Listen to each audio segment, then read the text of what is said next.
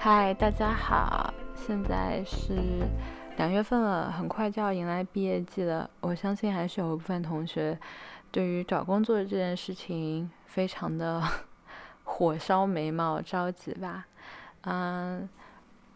我就是帮助过不少朋友找工作，嗯，有找到的，有还在找的，还有给过学弟学妹一些建议。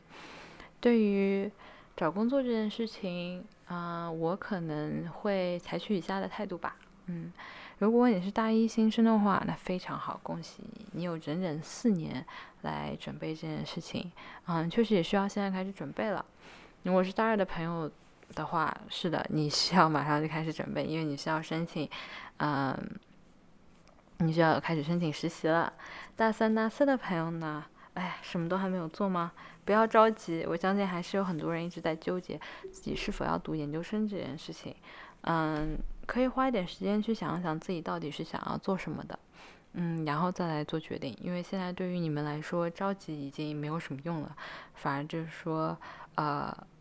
不要再浪费手上现有的时间，可能是更加重要的。不如先花一点时间来想一想，嗯，自己到底想要走哪条路，然后再再继续下一步的事情吧。嗯。那如果是这样的话，我先来说一说，呃，我当时是怎么准备的吧。呃，每个人来美国读大学的目的都不太一样。我是在美国读了美高的，所以进了大学的以后，呃，目标非常的明确，一进来就觉得说，OK，我我现在有有四年时间，我是需要去，嗯。接下来是需要找工作、找实实习啊，等等的。这个呢，我在进大学之前，我的目标想法就已经非常明确了。所以一进学校，我就开始参加各种各样的学生组织 network，然后想办法找实习。从大一就开始去参加 career fair，想要看有什么样的机会是可以为以后找到实习啊等等做铺垫的。嗯。因为是这个样子的话，我是从大一开始就简历，然后就开始在投，然后就开始去 network 这样子。嗯，我个人的经历其实并没有那么的顺利，因为大家都知道啊，找找就是找实习啊，或者是在美国找工作啊，这是一件非常困难的事情。所以刚开始的时候，I didn't have that much luck。我大概大二大三的暑假，大二暑假投了无数份实习吧。少说有五十个了，写光光 cover letter 我就写了二三十封，石沉大海，一个回复都没有。最后就回国，就是做的做的 internship。大三呢也是这样，然后我当时就心一狠，说好，你们既然都不要我，因为我是觉得说，嗯，我当时是这样想的，就给所有大三的朋友一些一些参考吧。那我当时因为。就是 internship 也升了一些，拿了几个 interview，I didn't hear back from any of them。而且当时还申请了一个，就是说我朋友是认识在那边做实习的，啊，我直接找到当时 recruiter，我的 recruiter 的号码，最后还是没有，就是直接就是没有回信了。我猜他们可能当时那个 role 就是已经收招到人了，就没有再联系我。嗯，在那样的情况下，我就觉得说 OK，那既然这些这些这些公司，无论是因为我是国际生的原因，还是怎么样的原因，都没有给我 offer 的话，那那我就去读书好了。反正因为我当时学校里面也有在做 research，相当于是 industry 跟 academic 两手我都没有放弃。那我觉得说，哦，that's not a big deal，那我就去做 research 好了。因为是这样子，我心一狠，我大三的暑假，大家所有就是大三三的暑假，俗称 golden summer。为什么呢？因为如果你在那个暑假找到了实习的话，你基本上都是可以拿到 return offer 的。就是就是就是公司在大三暑假给你 internship 的原因，就是为了想要你毕业的毕业了以后去他那边工作嘛。嗯，如果说我没有任何的 internship，直接大四的时候去找工作的话，风险是相当大的。嗯，相当于就是说，如果你大三暑假有了一份嗯在美国的实习，只要 as long as you did not fuck up。Like seriously though，嗯，就基本上大四毕业的以后的全职工作是稳的，因为当时我两头两年的就是 internship，一点回音都没有，我觉得行，这个这个没啥没啥好说的了。我当时就去那个南美 study abroad 的一个一个夏天，相当于是玩了一个夏天啊，那个简直就是太爽了。可能哪天专门好好聊聊 study abroad 这个这个经历吧。我觉得学生时代，特别是像大学时大学的时候，嗯，美国有很多就是 study abroad 的机会嘛，我觉得还是值得去尝试一下的。对，anyways，所以就是 我玩了一个暑假，后来就是一直在准备研究生的事情。嗯，然后，然后就是准备加一啊，准备各种各样的申请啊，呀的呀的呀的，嗯，最后阴错阴差阳错的收到了一封，收到了一个公司的面试，然后面试过了以后，现在在工作了，嗯，所以我的这个经历确实比较少见，但大部分的人的套路一般都是大三的暑假拿到面试，然后呃拿到面试了以后再拿 return offer。嗯，就是比较保险的话来说是这个样子，这个样子的概率也比较大嘛。相当于就是说，你一旦拿到了实习，呃，你就已经拿到了入场的那个 ticket。我当时在在找实，无论是找实习还是找工作的时候，分了好几个不一样的方向。嗯，就是我只能就是 I can only speak for my own population，我只能就是。就我周围的同学，然后还有学校里面看到的情况来说，嗯，说一下是这样子的，就说，嗯，我先，因为我可能身边朋友基本上不是学生了，就是学 CS 的嘛，而且我觉得学商跟学计算机属于留学生当中两个比较大的人群，呃，就学 Level 二的朋友，我实在就是抱歉，这个找工作对你们来说实在是一件非常痛苦的事情，可能除了学医康的我稍微好一点。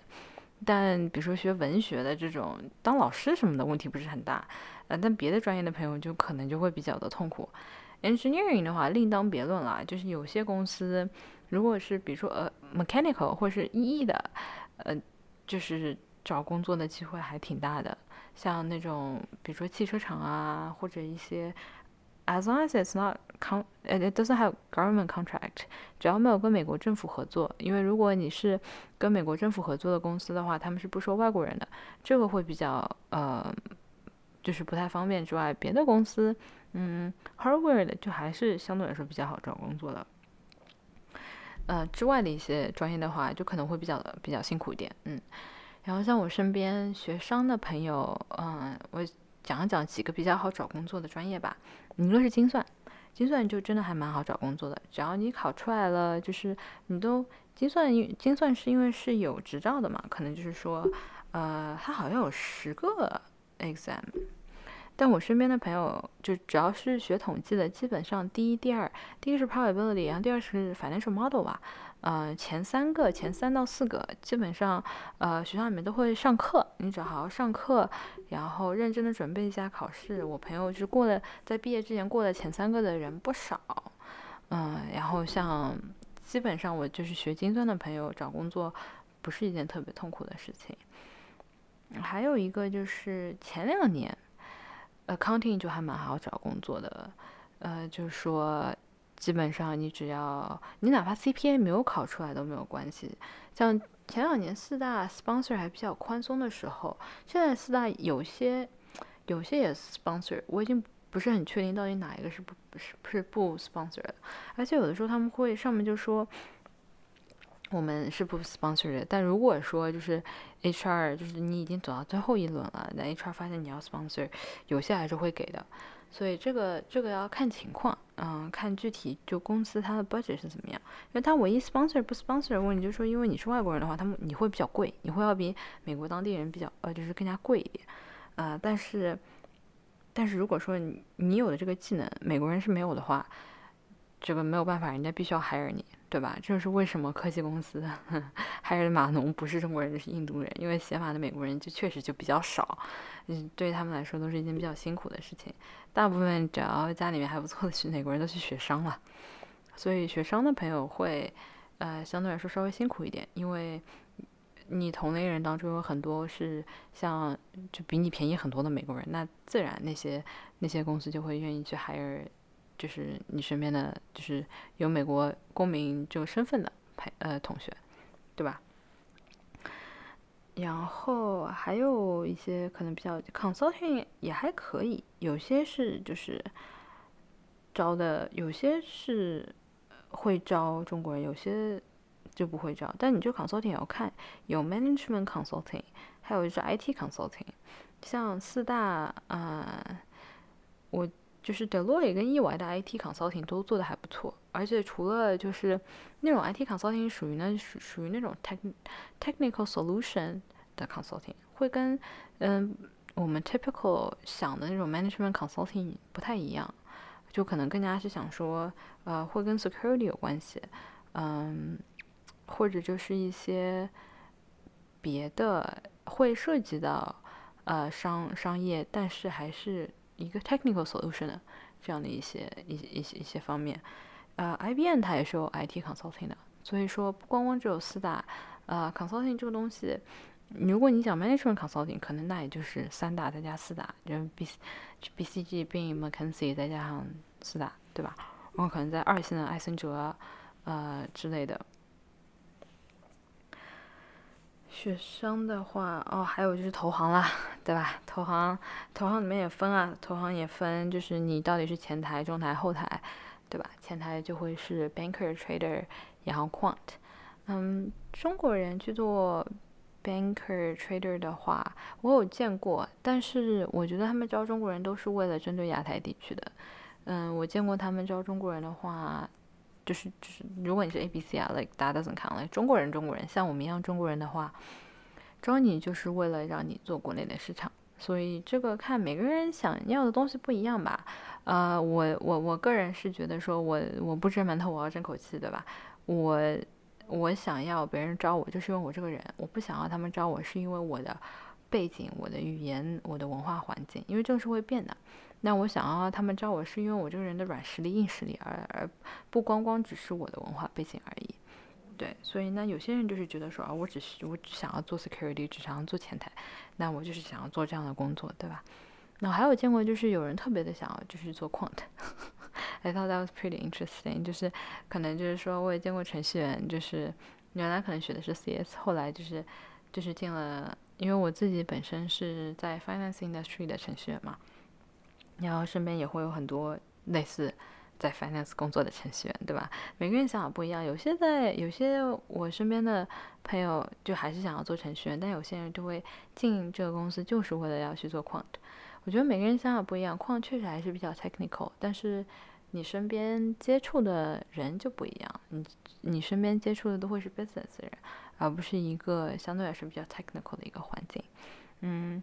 对我说这些可能也就只是说把现在我身边接触到的一些中国人拿到 offer 拿到工作的一个一些职位，给大家稍微分析一下，看哪一些是是比较合适你的。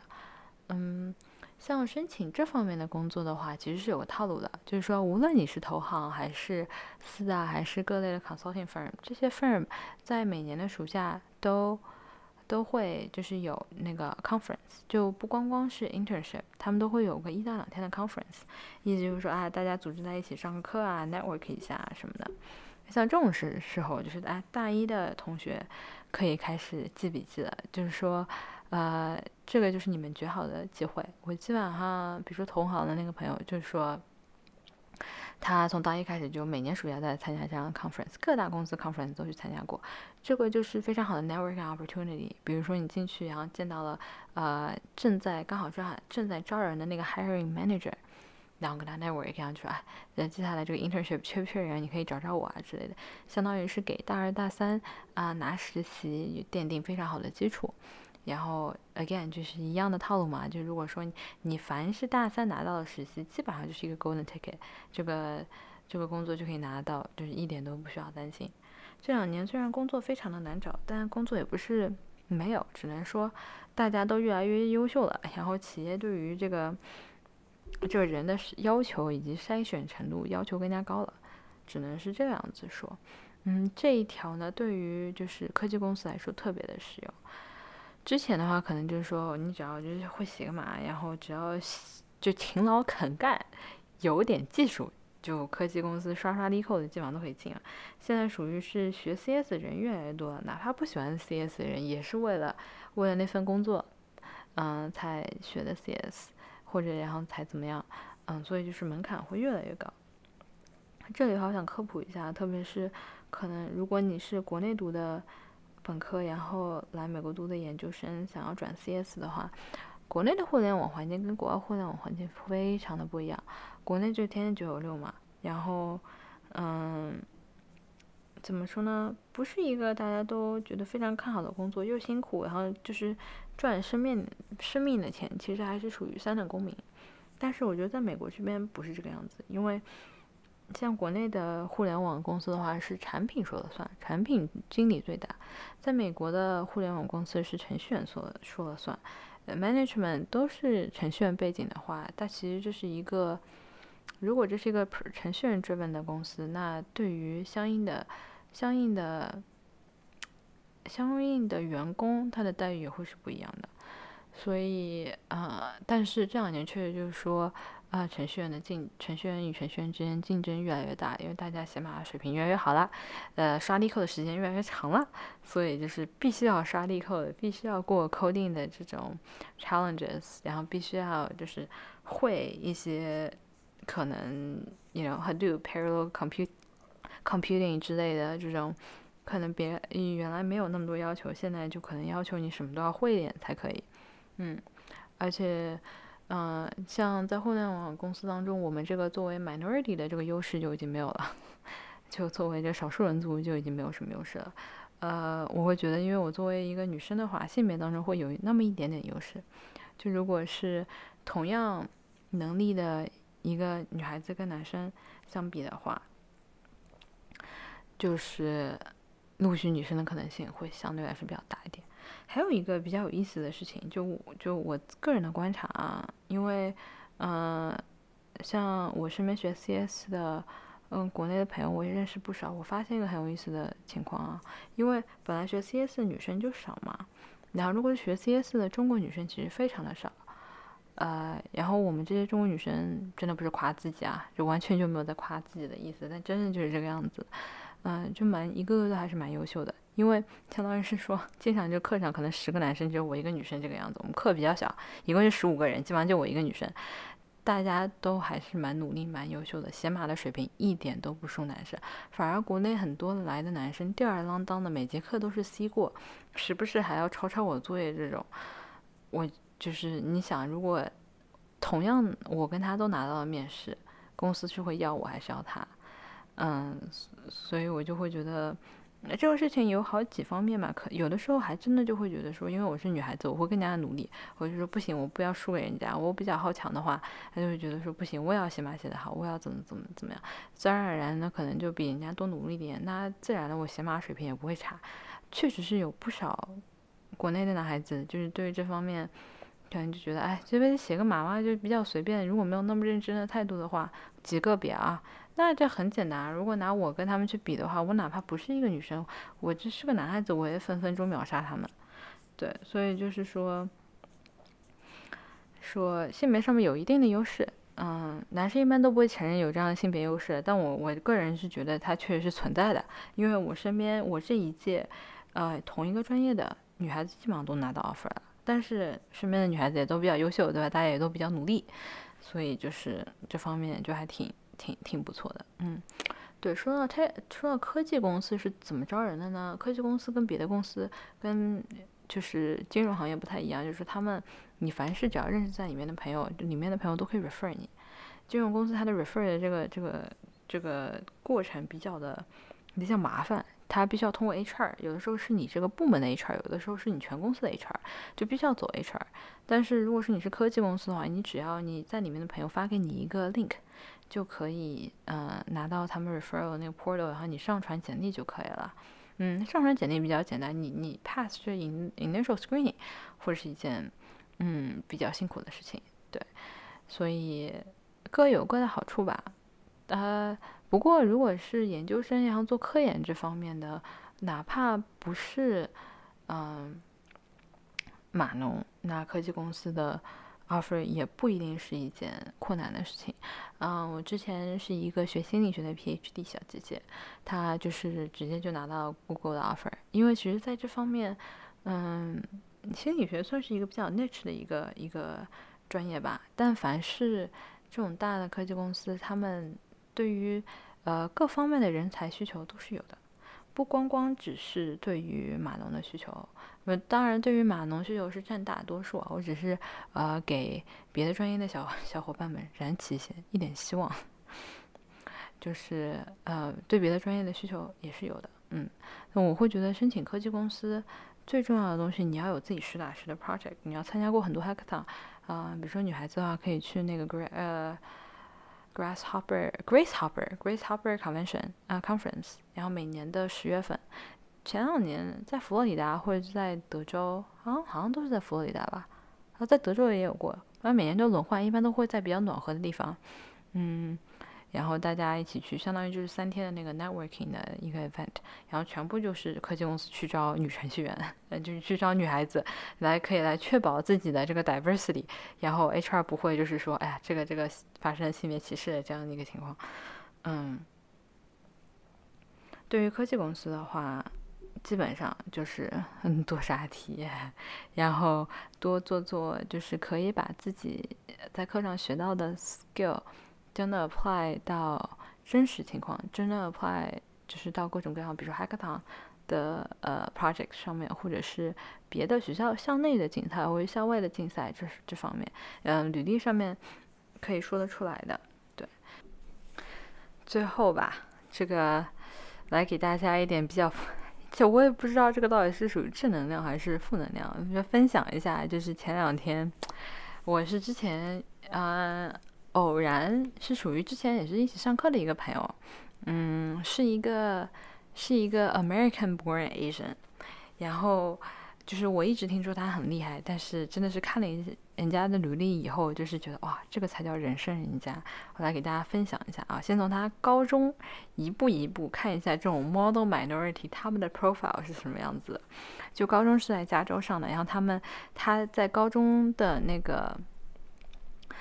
高中高中的经历 include 就是就是 newspaper editor in chief，相当于是你学生呃学生校报的这个主编，还有 model union 呃 model UN nation 呃 model UN 的那个 president，就是你模联的主席对吧？varsity golf team captain，然后 varsity golf 应该就是属于他就是美国在高中的那种。嗯，体育里面分 varsity 和就是不是 varsity，varsity 应该是属于叫 junior 吧？这个大家可以就是帮我 correct 我，就 correct me if I'm wrong。相当于是你可能是大一大二的那种，就是没有那么多 experience 的